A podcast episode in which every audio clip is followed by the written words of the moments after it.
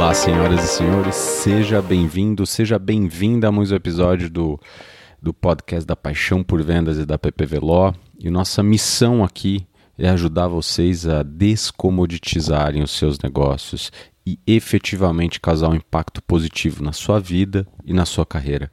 E hoje eu quero falar com vocês sobre um ponto controverso que é quem é responsável por uma reclamação de um cliente? Muitas vezes a gente vê, isso é recorrente, em diversas empresas, a batata quente é passada de um departamento para o outro. Não, isso aqui é com o pessoal da fábrica, isso aqui é com o pessoal da logística. Não, o problema foi do pessoal dos suprimentos.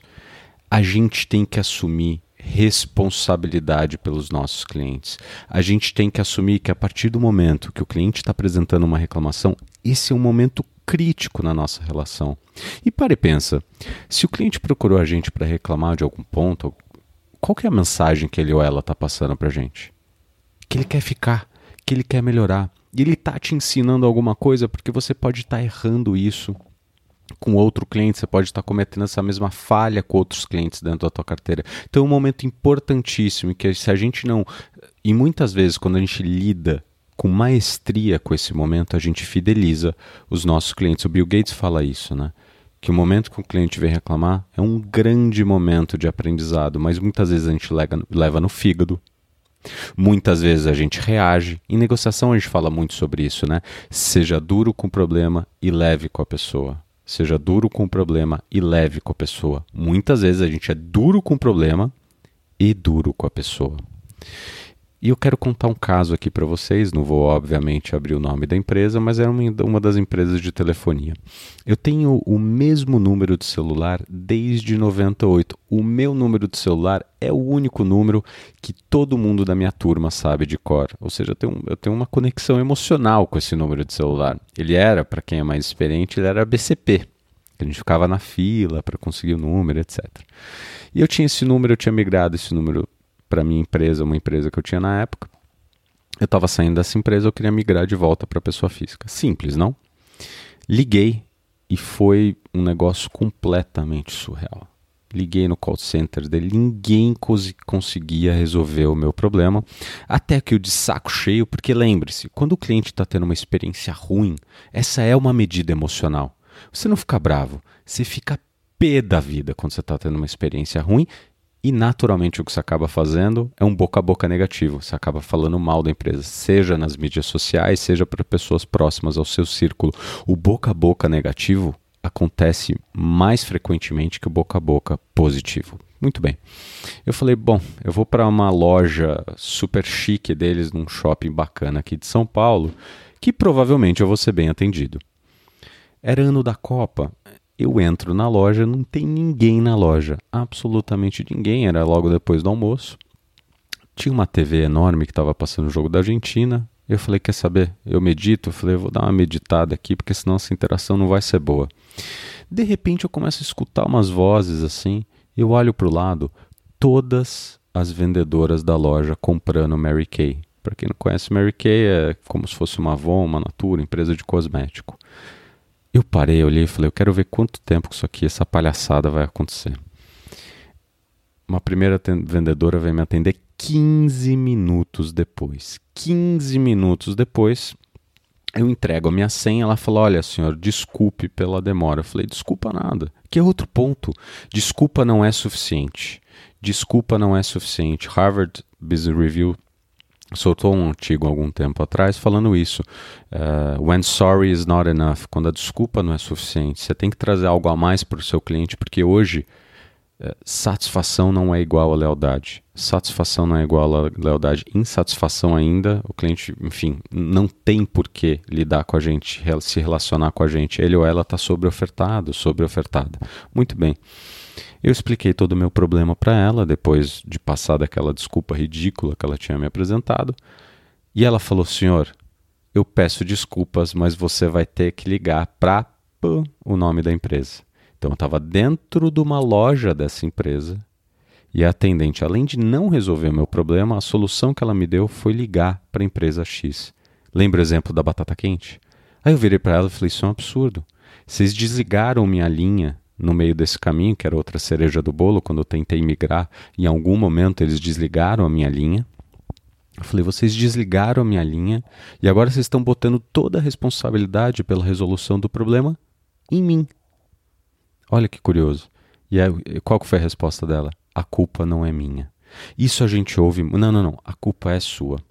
O Ritz-Carlton, que é um dos maiores cases no mundo de bom atendimento, de experiência ao cliente, ele assume que a partir do momento, independentemente do seu setor, do seu cargo dentro do Ritz-Carlton, que você recebe uma, uma reclamação de um cliente, você é dono, você é dona dessa reclamação até a sua completa resolução não significa que você vai ter todas as ferramentas e vai ter e vai saber como como solucionar aquele problema, mas você não vai largar o cliente na mão, você não vai largar o cliente sozinho. Eles, inclusive, dão uma alçada de 2 mil dólares para qualquer pessoa resolver qualquer problema de um cliente no hotel. Você fala, cara, mas que absurdo, né? Como é que 2 mil dólares é muito dinheiro?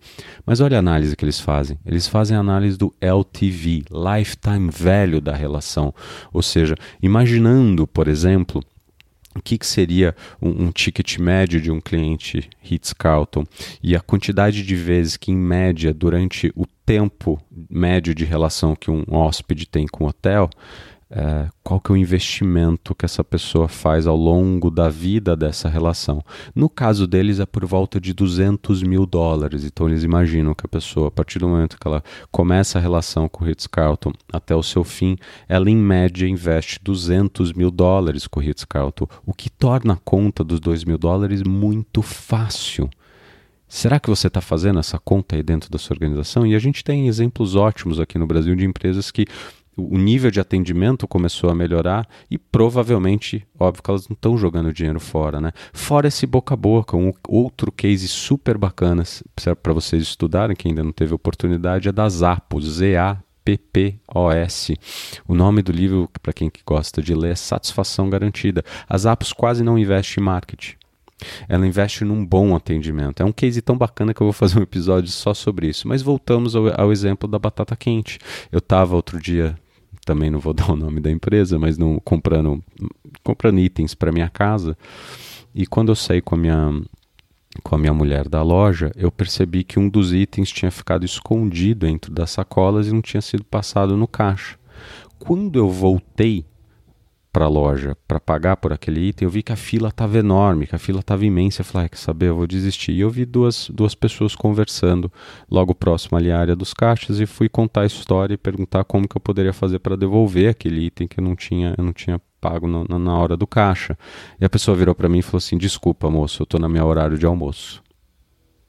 É uma loucura o que a gente está vivendo no Brasil hoje do ponto de vista de atendimento.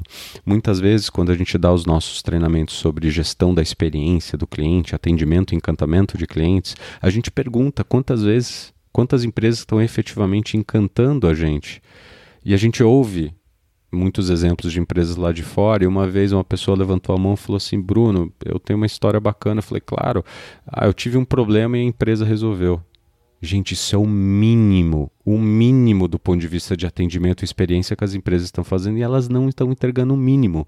Então isso tem um oceano azul, um oceano azul para a gente atuar e não precisa ser caro. Não precisa ser caro, com pequenos ajustes, com empoderamento, que é esse caso do Ritz-Carlton, com treinamento. O Ritz-Carlton treina a exaustão, eles estão toda hora pensando como que eles podem melhorar. Eles são obsessivos com isso em relação à experiência, porque eles sabem o valor que gera para os dois lados da relação você ter um cliente fidelizado, porque é isso que a gente quer no final do dia. Não só um cliente que vem compre uma vez conosco, mas um cliente que seja fiel, porque naturalmente, a partir do momento que esse cliente é fiel, ele tende não só a ficar conosco, mas também nos recomendar. Por isso que a gente sempre fala que a gente não tem que ter cliente, a gente tem que ter fã porque o fã é fiel a você e o fã te recomenda. Então pense se aí dentro da sua organização vocês estão colocando o cliente no centro somente como uma palavra bonita na parede, porque a experiência dos nossos clientes é a somatória de todas as interações que ele ou ela tem conosco em cada fase da sua jornada. Imagina que vocês conseguiram uma reserva num restaurante espetacular. Sua expectativa está lá em cima. Você não acha que a comida vai estar tá ruim, você não acha que você vai ser mal atendido, mas naquela noite o garçom te oferece a pior experiência que você já teve na sua vida. Agora eu lhe pergunto: você volta nesse restaurante? Não, provavelmente você não volta e muitas vezes você vai falar mal desse restaurante para seus amigos, para suas amigas. E nesse cenário em que você teve a pior experiência da sua vida, importa o nome do restaurante ou o nome do chefe? Importa até se a comida estava boa? Nesse mercado cada vez mais competitivo, não necessariamente é o melhor que ganha. A gente tem N exemplos de empresas que não oferecem, se você analisar do ponto de vista técnico, o melhor produto, mas do ponto de vista de conjunto da obra, de experiência do cliente, eles, elas efetivamente conseguem encantar e fidelizar os seus clientes. Gente, até o próximo episódio. Foi um prazer. Boas vendas para vocês.